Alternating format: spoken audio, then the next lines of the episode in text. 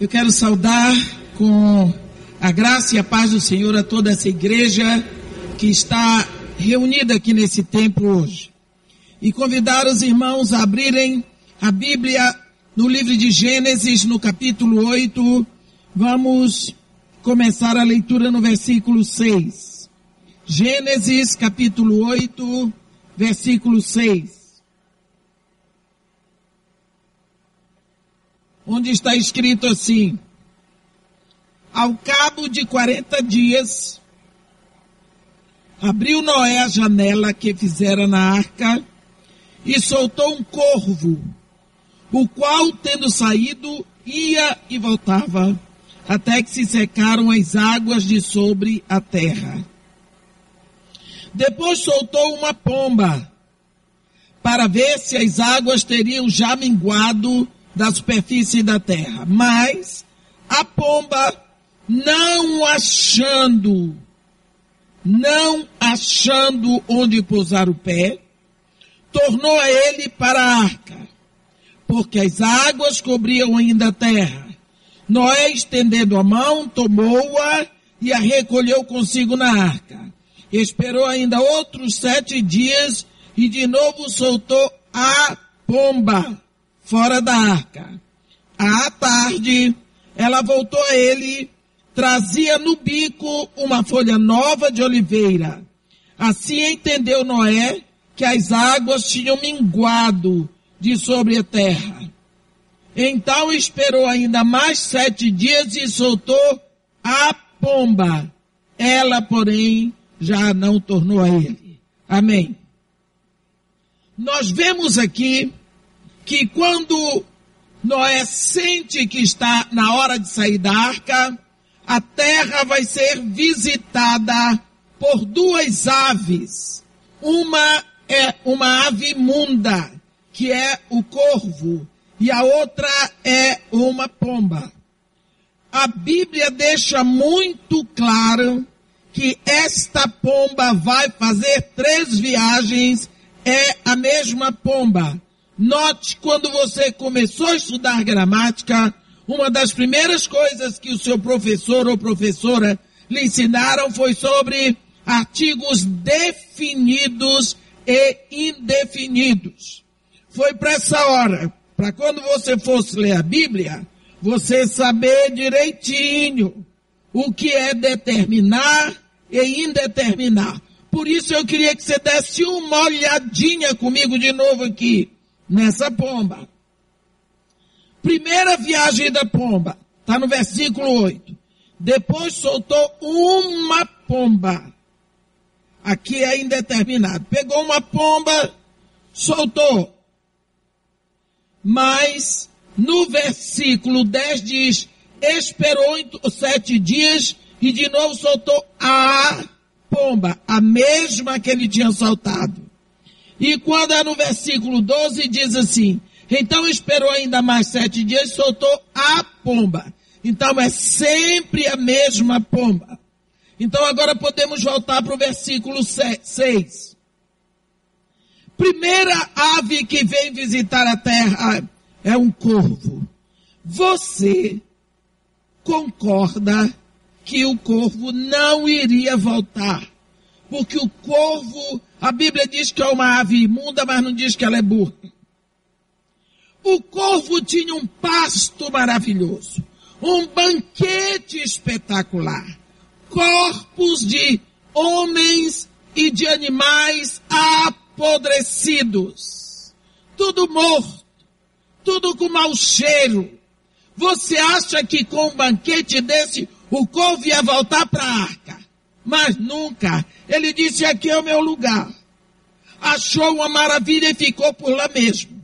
Então a Bíblia diz que o corvo não retornou para a arca. Agora Noé vai começar uma história com a pomba. Ele viu uma pomba. Primeira viagem da pomba, olha o que está escrito na Bíblia. A Bíblia diz que não achando onde pousar o pé, tornou para a arca. A Bíblia deixa muito claro que essa pomba tentou, ela procurou, porque a Bíblia diz que ela não achou Se ela não achou onde botar o pé, porque ela procurou.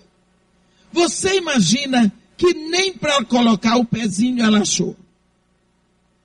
Então, voltou para a arca.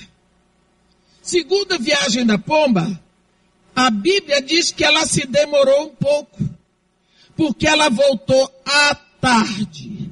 Está muito claro no versículo 11. À tarde, ela voltou a ele. Quer dizer que ela se demorou um pouco.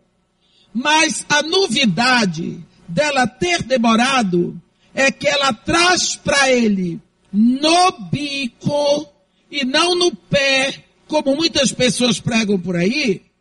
Ela trazia no bico uma folha, preste atenção, nova de oliveira. Isso fala muito alto. Essa foi a segunda viagem da pomba. Na terceira viagem do pombo, da pomba, ela não voltou mais.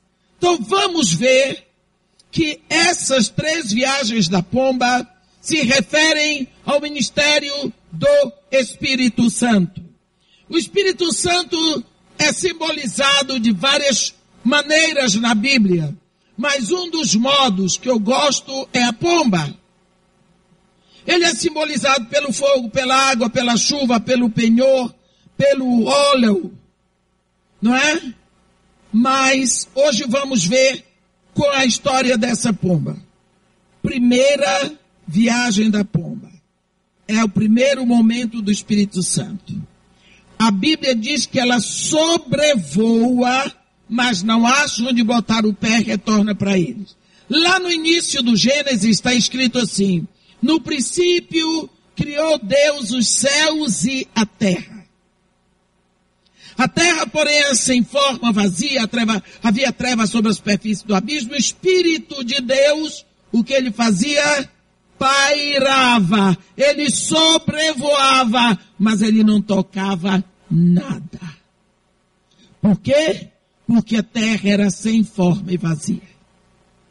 Então, esse é o primeiro ministério do Espírito em relação à terra. É pairar, é tomar conta, é voar. Ali. Segundo o ministério do Espírito, está escrito na segunda viagem da pomba. Você lembra que no Antigo Testamento o Espírito Santo vinha, mas ele não ficava. O Espírito Santo, ele vinha sobre o profeta, ele soprava a palavra para o profeta e ia embora de novo. Na maioria das vezes você vê o profeta chamando o tangedor e ficava esperando a palavra. Mas o Espírito Santo só falou no ouvido de profetas em Israel. Por isso, essa pombinha traz no bico. Porque era o Espírito Santo que falava folha nova de oliveira. Oliveira representa Israel. É, o Espírito Santo vinha, mas não ficava. Ele voltava. Mas, um dia, o profeta Joel falou uma coisa, todo mundo pensou que ele era louco, quando ele disse, acontecerá naqueles dias, diz o Senhor, que derramarei do meu espírito sobre toda a carne. Vossos filhos e vossas filhas profetizarão. Vossos jovens terão visões, sonharão os vossos velhos, até sobre as suas servas e os seus servos. Derramarei do meu espírito, mostrarei prodígios nos céus e na terra. E ele vai profetizando. Todo mundo achou que o profeta era doido. Como que Deus vai derramar o seu espírito? É.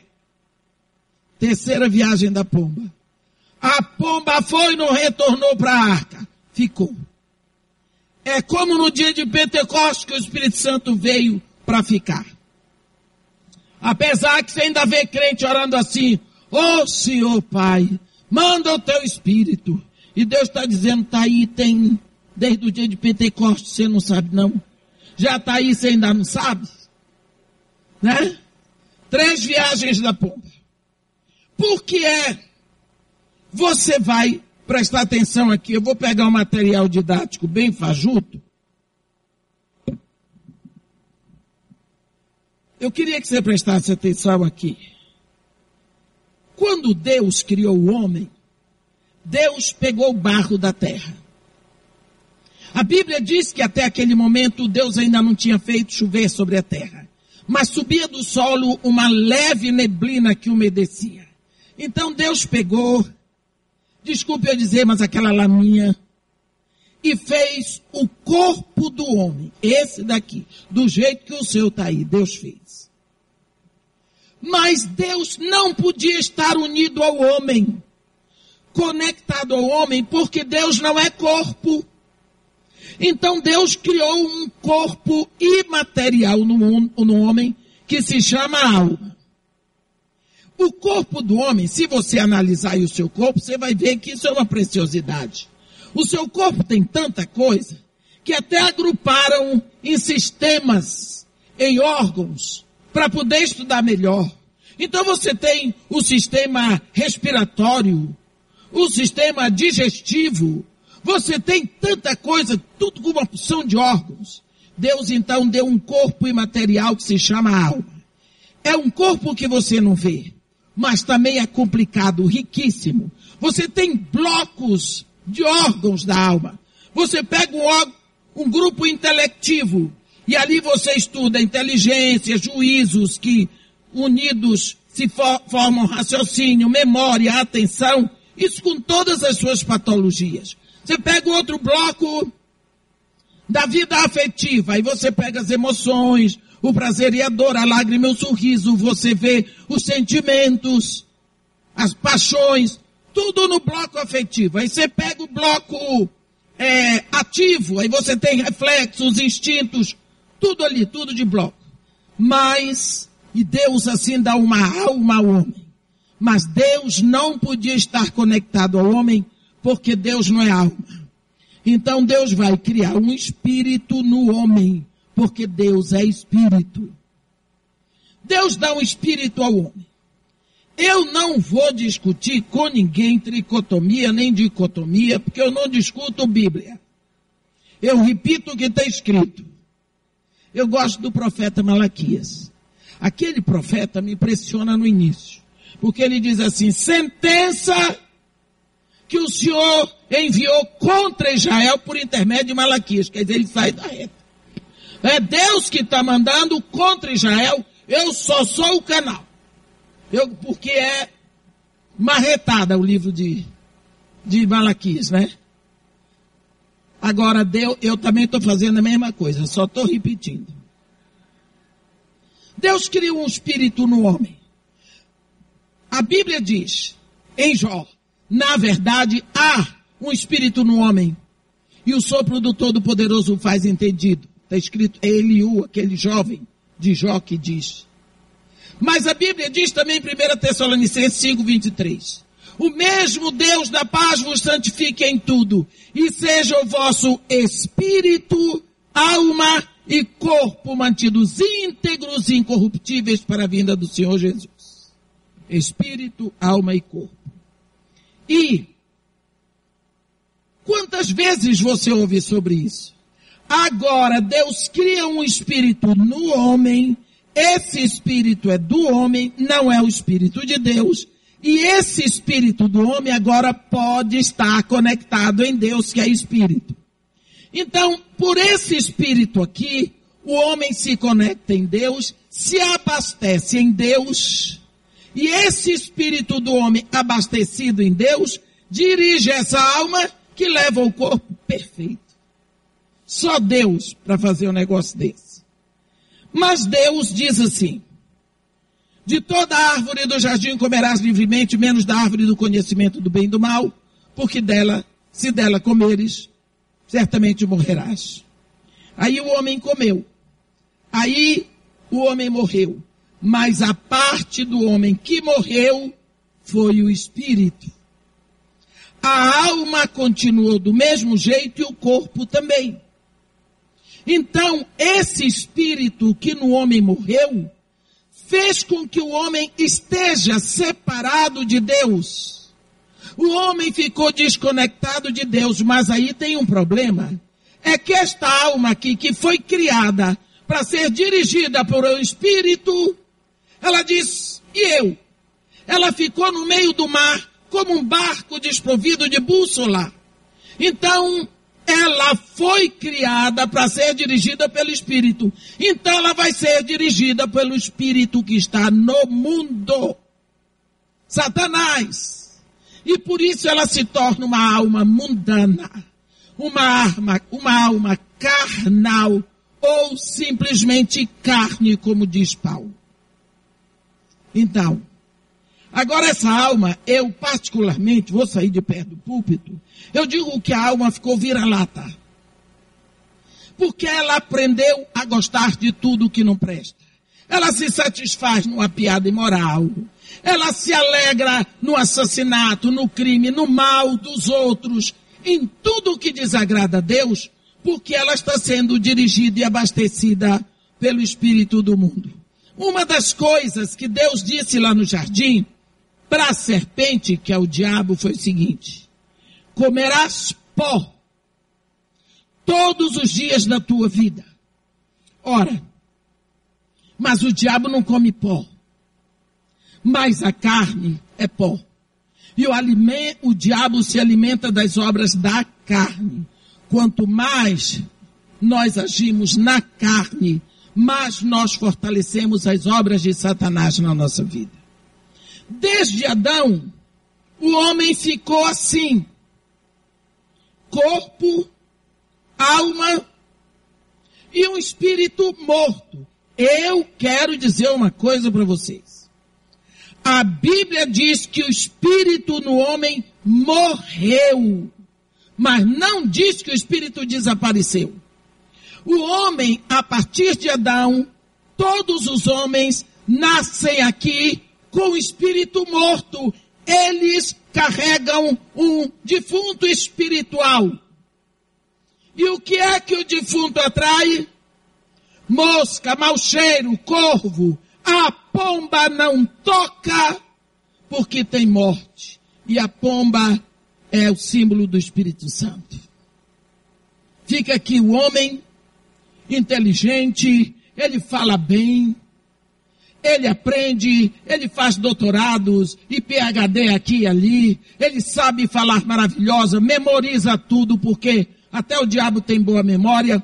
Tudo que tem na alma, uma pessoa sem Deus tem. Não precisa ter o Espírito Santo para decorar a Bíblia toda não precisa ter o Espírito Santo para falar muito bem. Não precisa ter o Espírito Santo para emocionar pessoas. Eu fico impressionado como um pessoal confunde emoção com unção. Bem, mas vamos deixar isso para lá. Lá vai o homem. Você também já foi assim. Nasceu carregando um defunto. Sabe? Um defunto desde Adão, nunca mais teve um homem assim. Nunca mais. Inteirão. Todos nasceram carregando um defunto espiritual. O espírito no homem morreu, não desapareceu. Aí, quando chega a hora de vir Jesus, João Batista seguramente pergunta ao pai como reconhecê-lo. Uma das coisas que eu ouvi outro dia. Eu ouvi uma pregação num táxi. Que Jesus brincava na infância com João Batista. Eu disse, meu Deus. Que eles eram primos. Eu disse, gente, esse povo está meditando demais sem ler a Bíblia. Está é, meditando, mas sem ler a Bíblia. João Batista diz assim, se você olhar João capítulo 1, no versículo 33, João diz assim: Eu não o conhecia. Aquele, porém, que me enviou a batizar com água me disse: Aquele sobre quem vires descer e pousar o Espírito, esse é o que batiza com o Espírito Santo. Você entendeu? João Batista não conhecia Jesus. Mas ele deve ter perguntado ao pai, como que eu vou reconhecê-lo? E Deus disse para ele, ó oh, João, Aquele sobre quem tu vires descer e pousar o Espírito é esse que batiza com o Espírito Santo. Presta atenção. Quando você lê na Bíblia, na Bíblia inglesa, ele é mais forte que diz: Come down and remain. Esse verbo pousar significa permanecer, ficar. Porque aqui em português virou assim, fulano pousou. Pousou quer dizer ficou um pouquinho, não. Pousar é ficar. Olhe bem. No Antigo Testamento, o Espírito Santo vinha e voltava. Mas agora ele vem e fica. Esse é o que batiza com o Espírito Santo.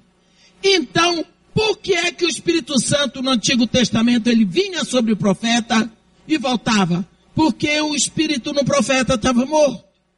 Mas agora Jesus é diferente. O Espírito Santo vem e fica. É o primeiro homem, depois de Adão, que tem o Espírito absolutamente vivo. Então, lógico que o diabo sabia quem era ele, que o diabo é Espírito. Então, quando você viu o Espírito Santo descer e ficar, é esse que batiza. E João diz, pois eu vi o Espírito Santo descer em forma de uma pomba e permanecer nele. Olha, a partir de Jesus Cristo, o objetivo é esse, é que homens e mulheres como nós possamos ter o Espírito assim, ressuscitado, isso se chama o novo nascimento. Só pode ter o Espírito quem nasceu de novo. Mas olhe uma palavra que Paulo diz. Antigamente, não sei se eu posso dizer antigamente, no tempo lá de Paulo, quando havia um suplício da cruz, o suplício do apedrejamento, mas lá em Roma havia o suplício do morto. Por exemplo, eu cometi um grande crime e a sentença vai ser o suplício do morto. Qual é? Vão esperar a pessoa morrer. Quando a pessoa morrer, eles me abraçam com o morto e prendem minhas mãos nas costas do morto e as mãos do morto em minhas costas. Então eu e o morto ficamos abraçados rosto com rosto, corpo com corpo, perna com perna. Se eu deitar, é junto com o morto. O que é que vai acontecendo? O morto vai inchando. Depois ele começa a derramar. E eu não vou descrever o resto, pode ser que você não tenha jantado. Pense que você está assim, um com o corpo morto. O que você daria para alguém que lhe desvencilha daquele morto? O que você faria por essa pessoa? É isso que Paulo quando diz, desventurado homem que sou, quem me livrará do corpo desta morte? Esta morte que está grudada em mim. E é isso que Jesus Cristo vem fazer. Ele vem para tirar essa morte de cada um de nós, para nos libertar dessa morte e dar vida de novo a nós, e nós nos tornamos filhos de Deus, agora sim o Espírito pode vir e ficar em nós. Esse é o primeiro trabalho. Agora vamos falar um pouquinho sobre santificação. Esse Espírito que nos é dado, nesse momento em que nós nos rendemos a Jesus Cristo, ele não vem na nossa vida para a gente estar tá embrulhando a língua. Não estou negando dons de variedade de línguas, mas nós sabemos que tem muita brincadeira com isso. Ele não vem para a gente procurar poder, disso, poder de ficar rico, poder. Não. Ele vem para começar um processo de santificação. Porque o Espírito que nos é dado é o Espírito Santo. Olha, quando Jesus Cristo, os discípulos estavam lá com aquela confusão, não queriam o Espírito Santo de jeito nenhum, porque eles queriam era Jesus. Jesus observou que eles não sabiam sobre o Espírito Santo. Então Jesus começa a ministrar sobre o Espírito Santo e no Evangelho de João ele dá 12 lições, 12 aulas sobre o Espírito Santo.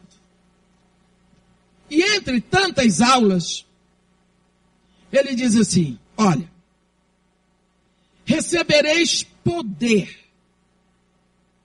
quando vier sobre vós o Espírito Santo. Então, só então, vocês vão poder ser meus testemunhos. Em Jerusalém, em toda a Judéia e, e Samaria e até os confins da terra. Só com o Espírito Santo nós podemos testemunhar de Jesus. Por quê? O testemunho é um testemunho de qualidade de vida, é um testemunho de fé. É um testemunho de fé.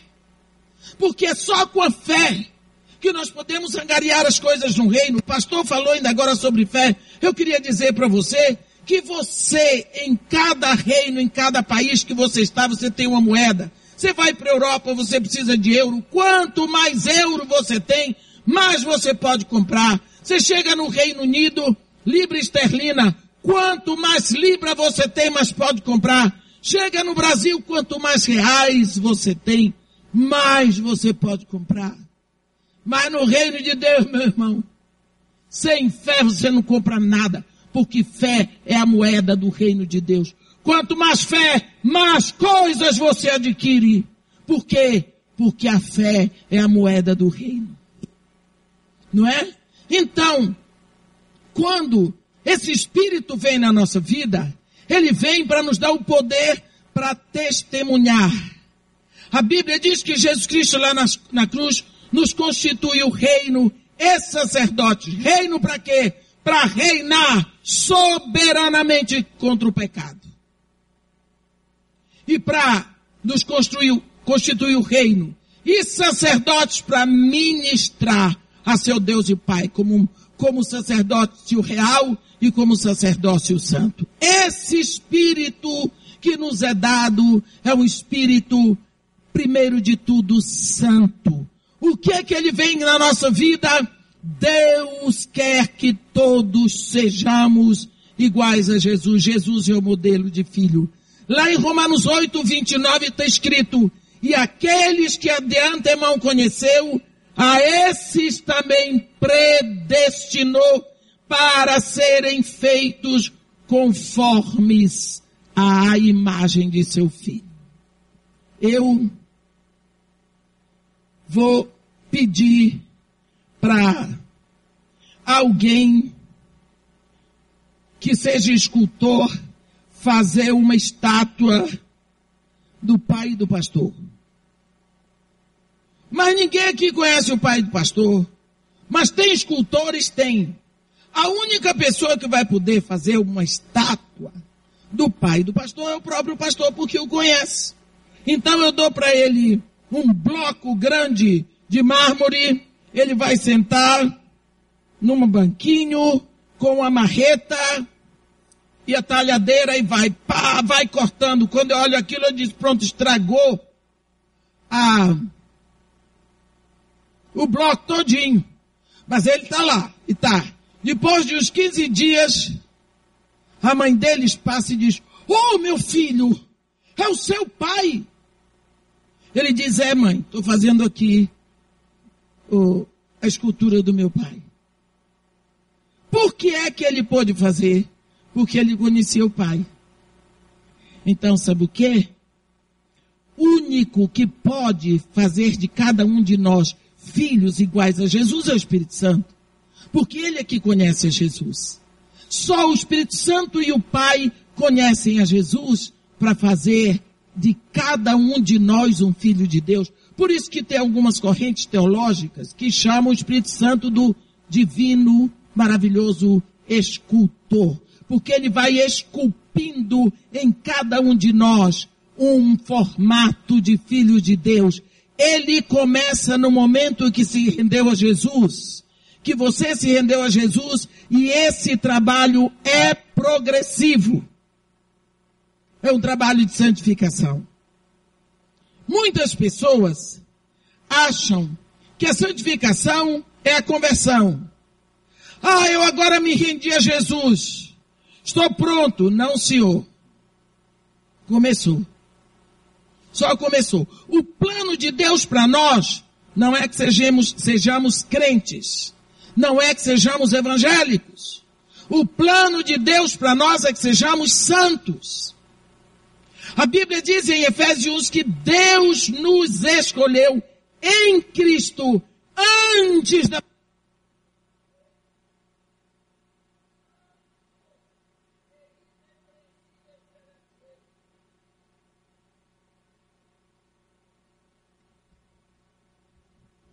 santos e irrepreensíveis perante Ele. Então, isso é um processo. Agora preste atenção. O pastor vai fazer a escultura do pai dele. Eu dei para ele um bloco de mármore. Se aquele bloco de mármore ficasse se mexendo, ficasse fugindo, ficasse correndo, dando na cabeça do pastor, nunca ia sair um busto do pai dele. Então é preciso que o bloco fique lá quieto e o pastor faça o trabalho. Pensa o Espírito Santo para formar em nós, filho de Deus, o trabalho que nós damos.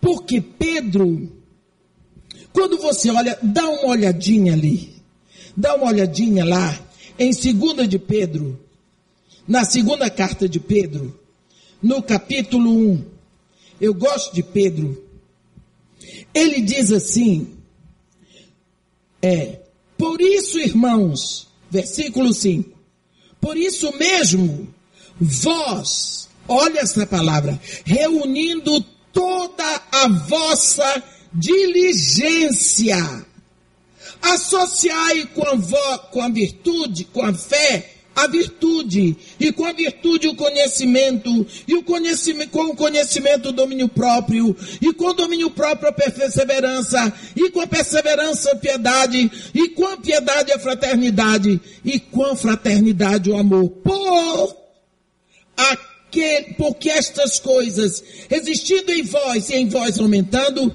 fazem com que não sejais nem inativos, nem infrutíferos, no pleno conhecimento de nosso Senhor Jesus Cristo, pois aquele a quem essas coisas não estão presentes é cego, vendo só o que está perto, esquecido da purificação de seus pecados de outrora.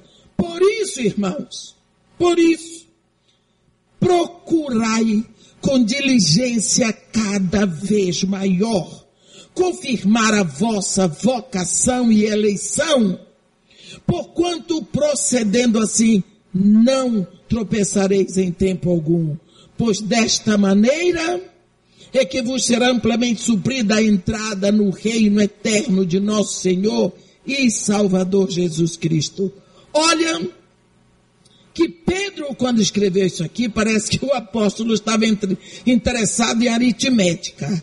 Por que, que ele está dizendo que Deus soma que, de, que nós somamos e Deus multiplica. Ele está dizendo aqui que, que eu posso estar em Cristo sem produzir nadinha. Nada, nada, nada. É como Jesus Cristo diz lá em João 15: Eu sou a videira, vós sois os ramos, meu pai é agricultor. Se o ramo não produzir, meu pai corta. Porque o agricultor, ele quer ver ramos frutíferos. Se não está produzindo, está só engolindo a seiva da árvore, pss, corta. Então Pedro está dizendo que a fé é um dom espiritual. Está lá em 1 Coríntios 12. Deus dá a fé básica para você crer no filho dele. É como se eu estivesse querendo vender muitas Bíblias e eu quisesse que todos vocês tivessem aquela Bíblia. Mas vocês não têm dinheiro para comprar, então eu dou dinheiro para vocês comprarem a Bíblia. Deus, Ele distribui um punhado de fé para você, para você crer em Jesus Cristo. Aí você confessa Jesus Cristo, Ele lhe transporta através de Jesus Cristo. Agora que você entrou no reino, você está salvo. E agora, você tem essa fé básica. Ele diz, ele está pronto para aumentar a sua fé. Mas é preciso que você use. Como é que eu vou pedir para o menino encher de novo esse copo se eu não beber? Eu tenho que usar. Você usa a fé que tem, Deus multiplica. Como é que você usa? Você associa virtude. Virtude é uma palavra que é melhor traduzida por excelência moral. Vem do grego arete. Né? Eu não digo arete, que fica parecendo nargô. Né? Arete. É a excelência moral. É a pessoa que mentia e deixa logo de mentir, roubava, para de roubar, adulterava, não adultera mais. Ele procura ter vida digna agora. Procura pagar suas contas em dia, procura parar de mentir. A vida dele muda. Então, ele se esforça por excelência moral. Quem é estudante tem que ser o melhor estudante. Quem é pregador tem que ser o melhor pregador. Quem é médico tem que ser o melhor médico. Quem é mecânico tem que ser o melhor mecânico. Por quê? Ele começa a se preocupar com excelência moral. Aí, quando ele se preocupa com isso, Deus multiplica a fé dele e ele vai lutar por conhecimento. Ele vai buscar conhecer a Deus. Porque se você não conhece a Deus, você nem pode adorá-lo. Como é que você vai adorar quem você não conhece? Como você vai servir a quem não conhece? Como você vai agradar a quem você não conhece? Convido você lá para um jantar na minha casa e boto no cardápio camarão, lagosta, e você chega lá e diz, estou alérgico a frutos do mar. Por que eu não lhe, não lhe agradei? Porque eu fiz o que eu gosto. Mas eu não conhecia você. Se eu soubesse que você é assim, se eu conhecesse, tinha feito aquele frango branquinho com chuchu que ninguém merece. Não é? Então muitas vezes nós queremos agradar a Deus fazendo as coisas que nós gostamos. Jesus Cristo diz que do coração do homem procede todo o mau desígnio. Se você não conhece a Deus, você fica igual aqueles atenienses do capítulo 17 de Atos, que adoravam um Deus desconhecido. Não conheciam a Deus. A mulher samaritana, quando estava conversando com Jesus, ele disse: Olha, vós adorais o que não conheceis. Mas nós adoramos o que conhecemos, porque a salvação vem dos judeus. Precisamos conhecer a Deus. Aí, quando você luta por esse conhecimento, Deus multiplica a sua fé, você vai buscar domínio próprio. Domínio próprio não é autodomínio. Domínio próprio, essa palavra domínio vem de dominus domini, do latim, Senhor. Você vai descobrir que você tem um dono, que você tem um proprietário, que lhe comprou, pagou o seu preço. Essa vida é minha, eu faço o que quiser, é negativo. É mais uma mentira que Satanás botou no seu coração e você acreditou nele. Você foi comprado. O preço foi pago. Você não se pertence, é propriedade de Jesus, você só tem que reconhecer. Não é? Esse negócio de domínio próprio é tão sério que lá no capítulo 24, no versículo 24 de Atos, capítulo 24, versículo 24, Paulo estava, todo mundo pensava que a vida dele estava na mão de Félix. Ele estava preso. Preso, encalacrado. Quando Félix chegou lá para conversar com Paulo, mandou um momento que ninguém soubesse, né? Para conversar com Paulo sobre a sua fé, ele levou a mulher dele, judia, Drúcila. Olha que nome para você botar na sua filha. Drúcila. Chegou lá, Paulo, só Paulinho de Tarso. Paulo tinha que tratar aquele homem com toda a deferência, porque afinal de contas ele era o governador. Mas a Bíblia diz que Paulo começou uma pregação. Olhe bem, o homem só queria saber sobre a fé de Paulo. Paulo olhou para aquele homem com a mulher dele e pensou: eles estão perdidos. Se eu não aproveitar essa oportunidade agora para eles ouvirem a verdade, talvez nunca mais terão. Aí diz assim: dissertando ele acerca da justiça, do domínio próprio e do juízo vindouro. Olha só. Félix ficou amedrontado e disse: Por agora pode retirar-te, e quando eu tiver vagar, chamar-te. O, o governador não aguentou, agora isso é conversa. Isso é conversa.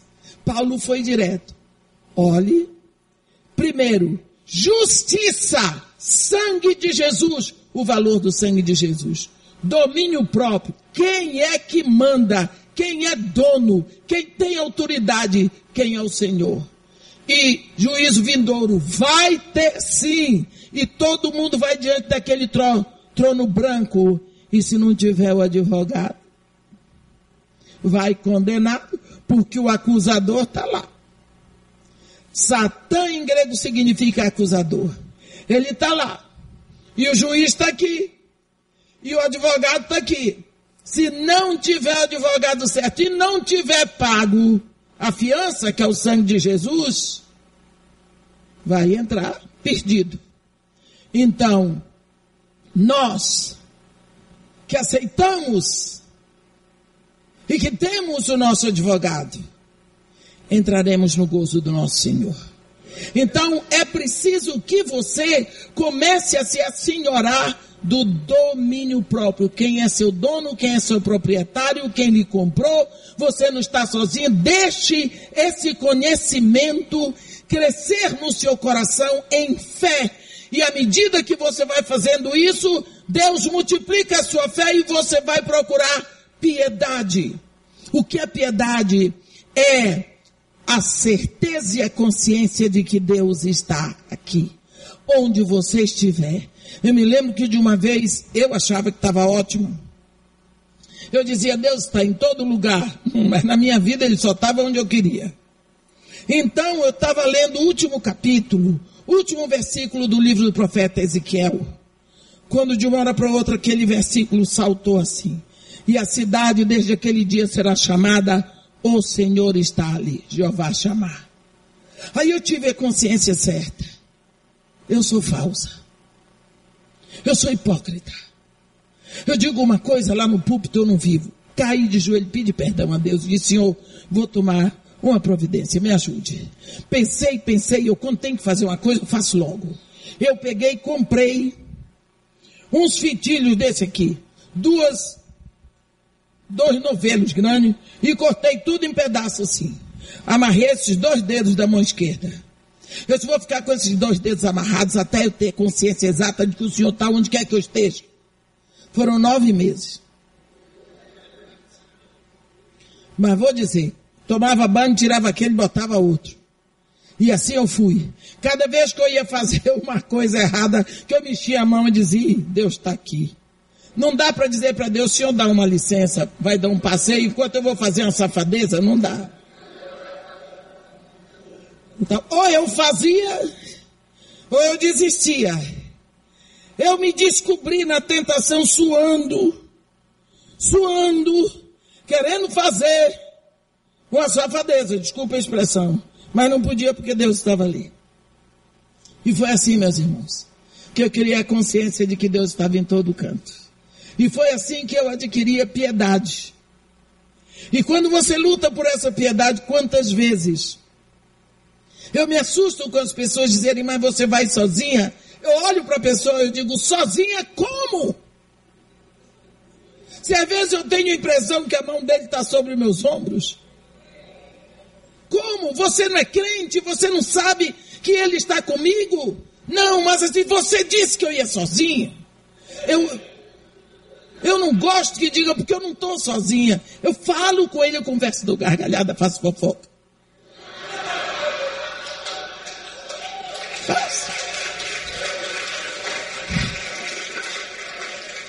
Se eu fizer fofoca com os outros, vão me entregar. Assim eu faço com ele que não diz nada. Porque foi Jesus Cristo que disse. Foi Jesus Cristo que disse. Entra no teu quarto. E fecha a porta. Não é? Não foi assim que Jesus disse? E ora ao teu pai em secreto. Secreto. E o teu pai que te ouve em secreto te recompensará. Ele diz assim: é palavra de Deus. Faça isso. Ele não faz fofoca. Ele não faz fofoca. Sabe o que é que ele diz? Clama por mim. Ei, clama por mim. Que eu vou te responder. Eu vou te dizer uma opção de coisas que tu não sabes, que eu nunca falei com ninguém. É isso que ele quer dizer para nós. Então, quando você busca piedade, é essa consciência constante da presença de Deus. Não é? Quantas vezes? Uma vez aconteceu aqui em Brasília. Uma grande personalidade evangélica. Estava dizendo uma pessoa de coisa para mim assim. E aqui eu ouvi, mas parece que eu estava vendo Deus dizer para mim, não acredito em nada que ele está dizendo. Ele está mentindo, ele não é meu. Eu tremi. Tremi. É desse jeito piedade. Aí, quando você luta por piedade, Deus multiplica a sua fé. Aí você vai lutar. Eu já falei da perseverança? Não. Perseverança é antes de piedade. Perseverança você lida logo depois do amor próprio. Por quê? Do Senhor. Do domínio próprio. Por quê? Pessoal aí diz que crente não fica doente, que crente não sofre, que crente não fica desempregado. Meu irmão, como é que você vai, des vai desenvolver persever perseverança se não há dificuldade? Perseverar é na hora da dificuldade. A fé é para a hora da tempestade.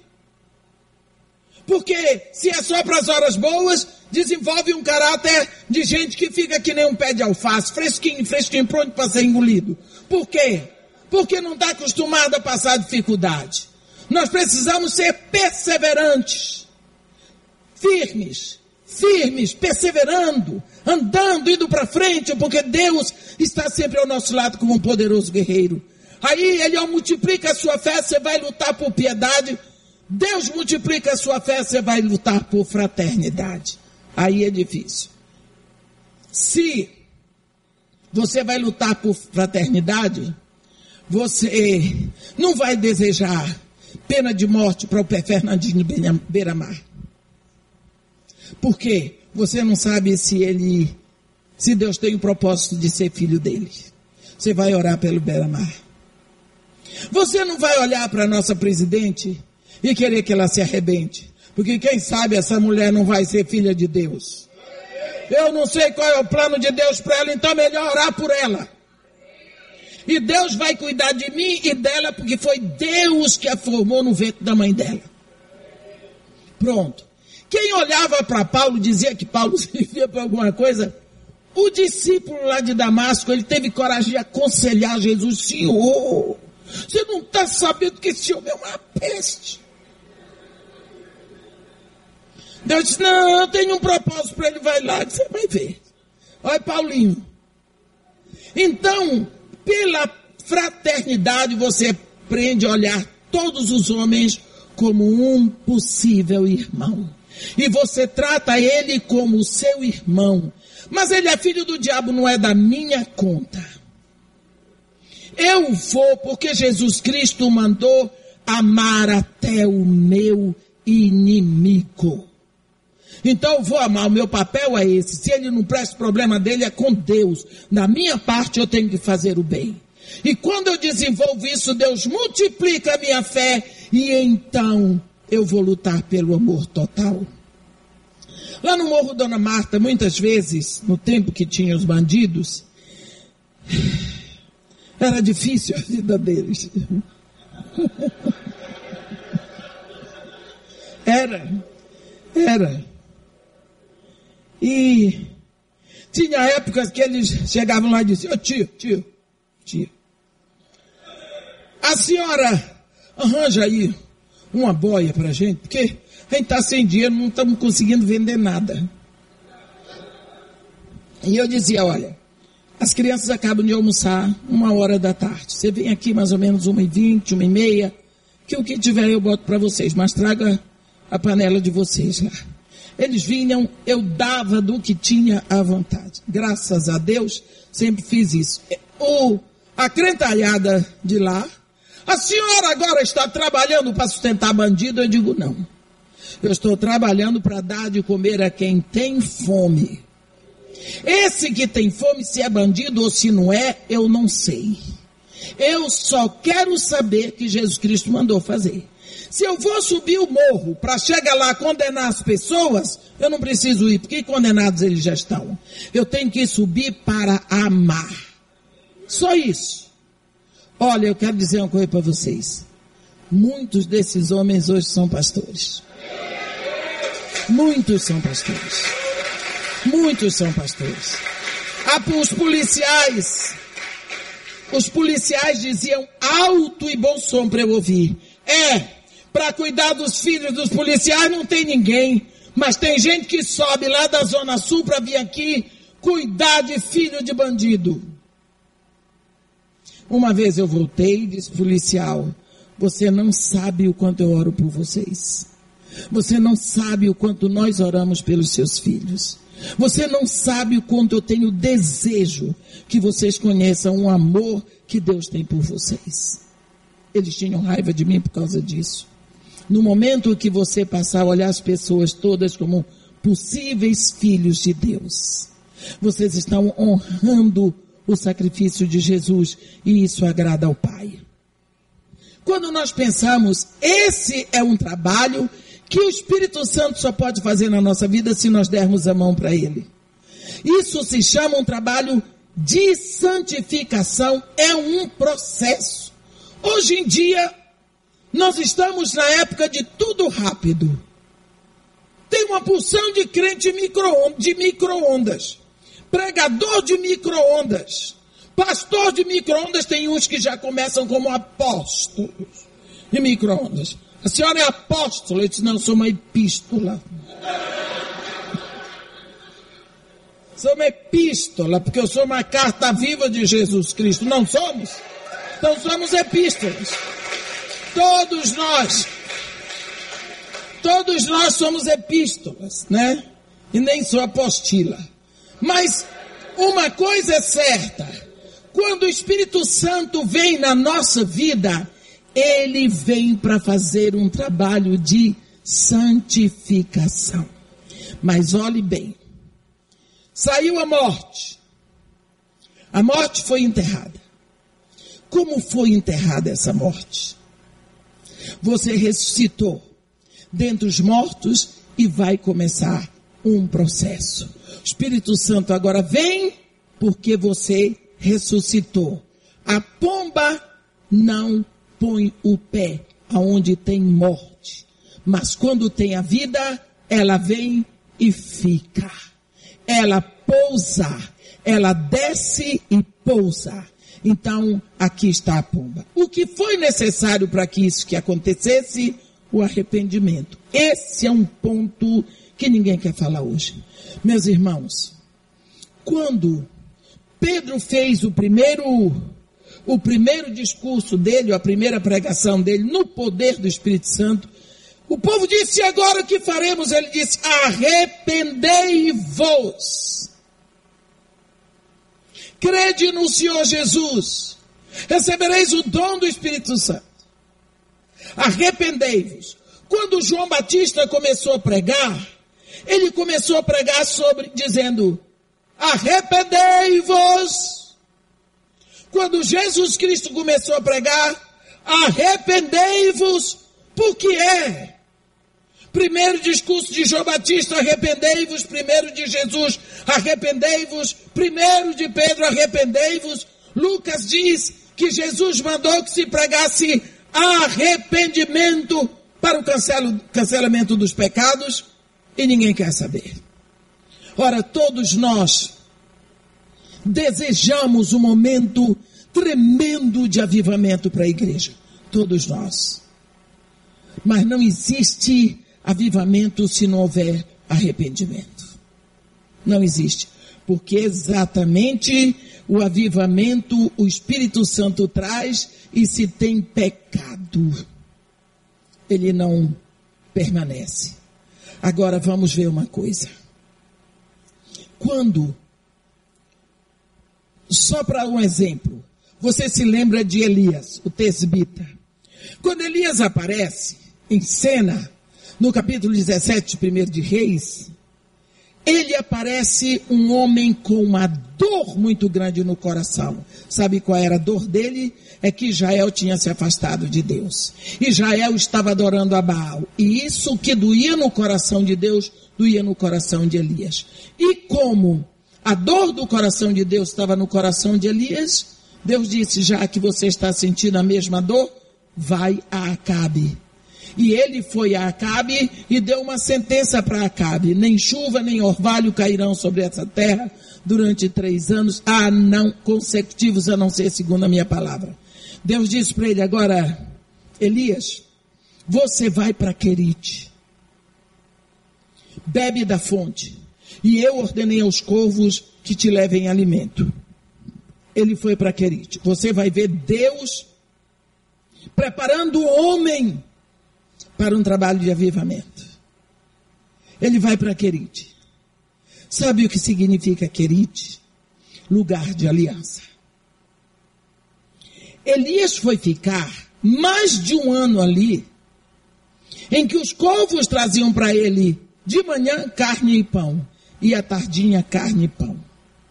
Primeira coisa, ele bebia da fonte. Você acha que foi um período fácil para Elias, longe da família, sem amigos, comendo comida da boca de urubu. Urubu é bicho que baba.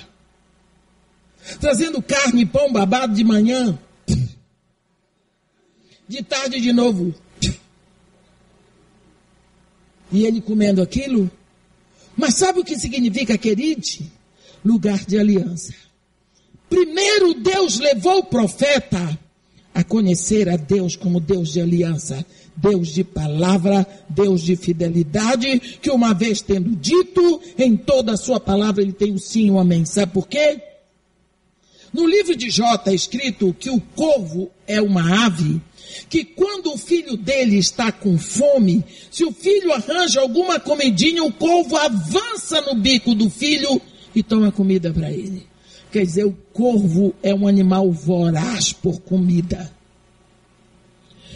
Cada vez que o corvo chegava e entregava carne e pão, Elias dizia: é milagre de Deus.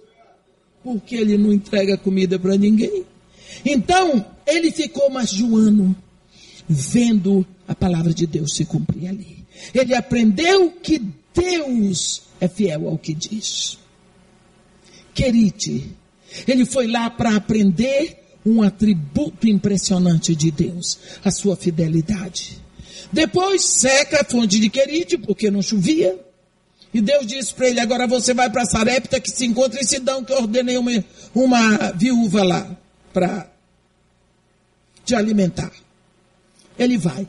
Ele vai agora para um território dominado por Etbaal, sacerdote, rei do Tiro, sacerdote de Astarote e ele vai ser alimentado por uma viúva.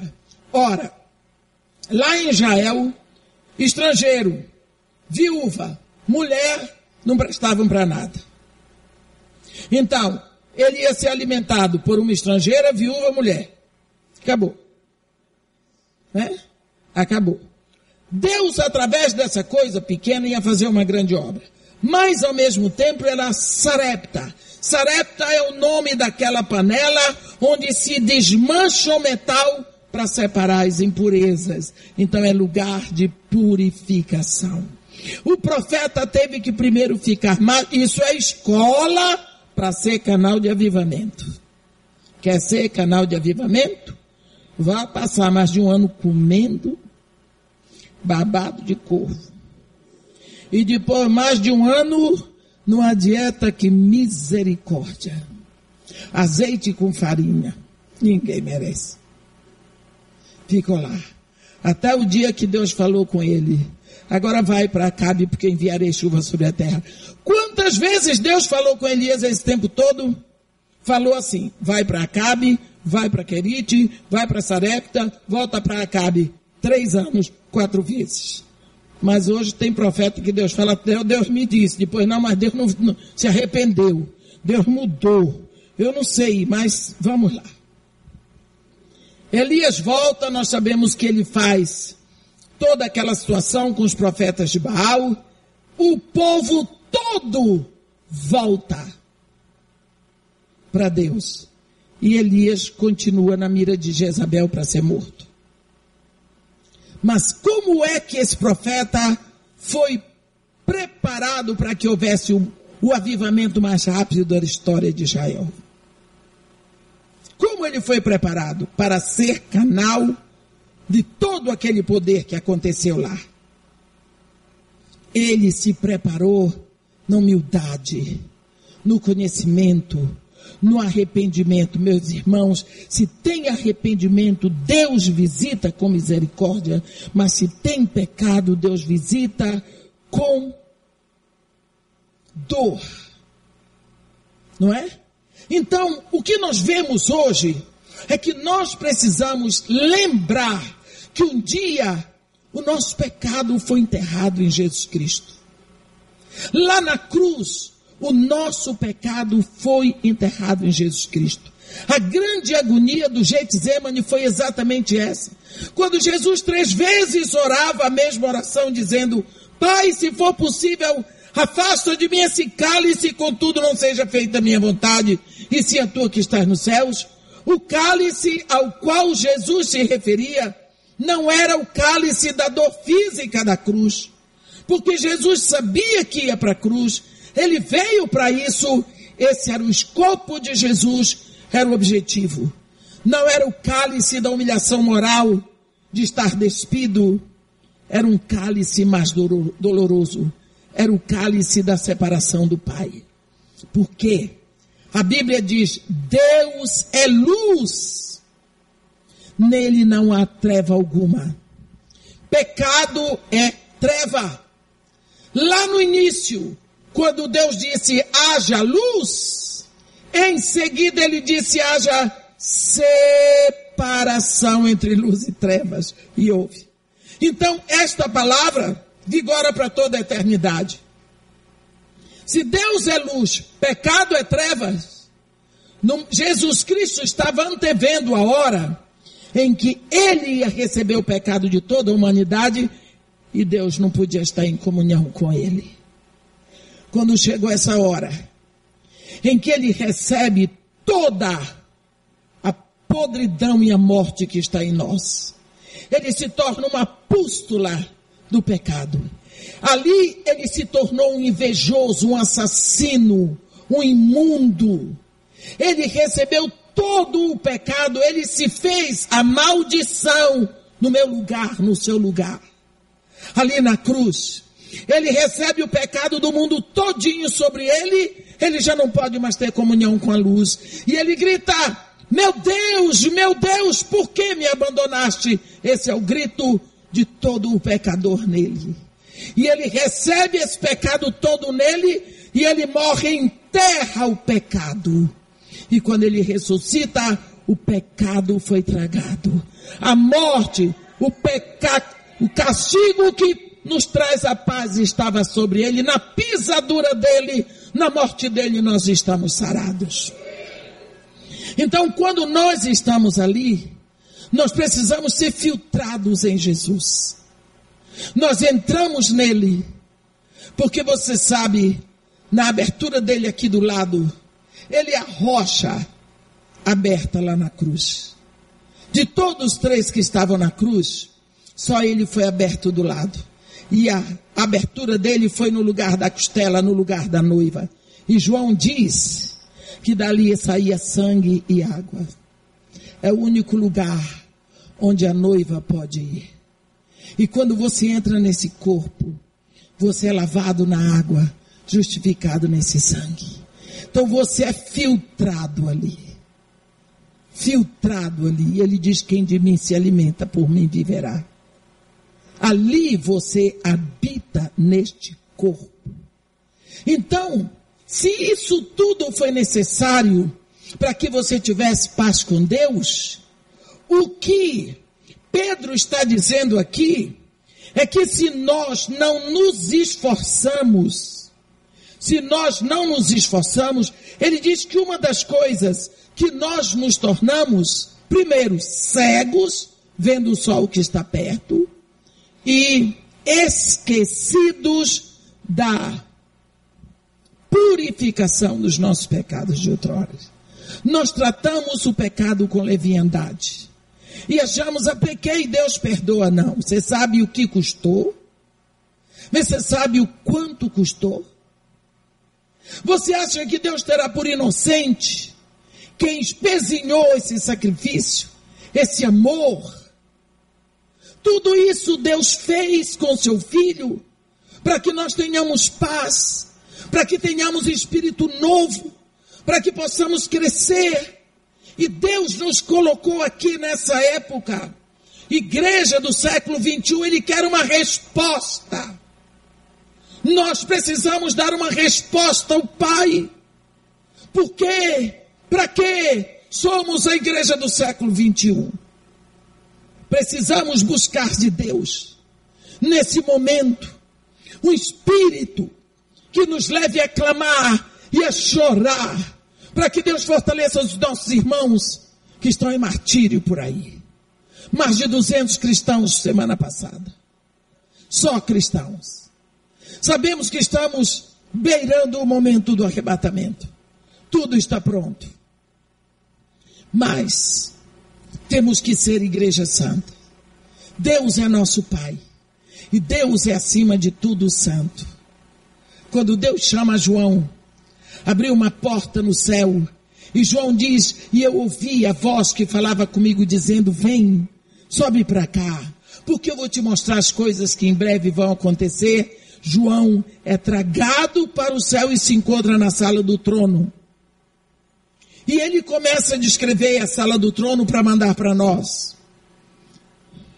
E uma das coisas que ele diz é: olha, diante do trono, quatro seres viventes, cheios de olhos por dentro e por fora. Eles não se cansam de proclamar, nem de dia nem de noite: Santo, Santo, Santo é o Senhor. Toda a terra está cheia da sua glória. Presta atenção. Esses quatro seres viventes. A Bíblia diz que eles não se cansam, nem de dia nem de noite. Pense a quantos bilhões de anos esses seres estão proclamando a santidade de Deus. Peça a Deus que sossegue o seu coração e aprume o seu ouvido para ver se você consegue perceber a voz desses seres viventes que estão clamando. Não é possível que o universo não esteja totalmente impregnado dessas vozes. Santo. Para que você possa se unir a eles. E junto com eles, e com todos aqueles que buscam Santo, Santo, Santo é o Senhor. Toda a terra está cheia da sua glória. Esse Senhor é santo. Ele é o seu Pai.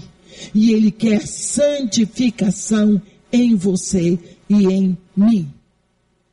Nós somos chamados de sacerdotes, sejam sacerdotes reais, seja sacerdócio santo. Nós estamos vivendo um momento na terra em que as coisas não vão melhorar. Eu não estou profetizando, eu estou repetindo o que está escrito na Bíblia. O ímpio vai se tornando mais ímpio, mas o santo tem que se tornar mais santo. A situação, quando você lê Apocalipse, tudo já está fechado. Tudo já está fechado. Eu estava ontem pregando sobre isso no quinto selo. Nós não sabemos quantos são os conservos, mas Deus diz claramente no quinto selo. Quando as almas dos mártires perguntam a Deus: Até quando, soberano Senhor, não vingarás o nosso sangue? Foi-lhes dado roupas brancas e foi-lhe dito que tivessem paciência. Porque era necessário que se completasse o número dos seus conservos que teriam que morrer do mesmo jeito aqui na terra. Então é preciso que tenha um número para ser acertado.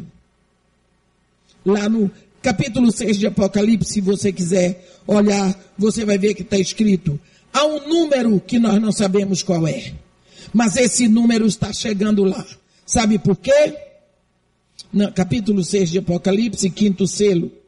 Quando ele abriu o quinto selo, vi debaixo do altar as almas daqueles que tinham sido mortos, por causa da palavra de Deus e por causa do testemunho que sustentavam.